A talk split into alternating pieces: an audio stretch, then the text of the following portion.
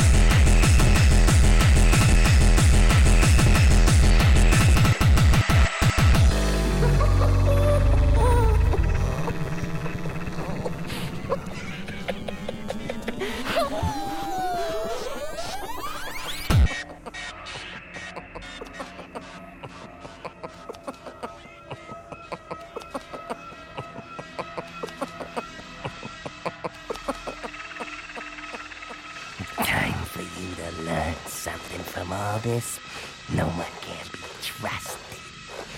This world isn't about trust. It's about dominance and submission.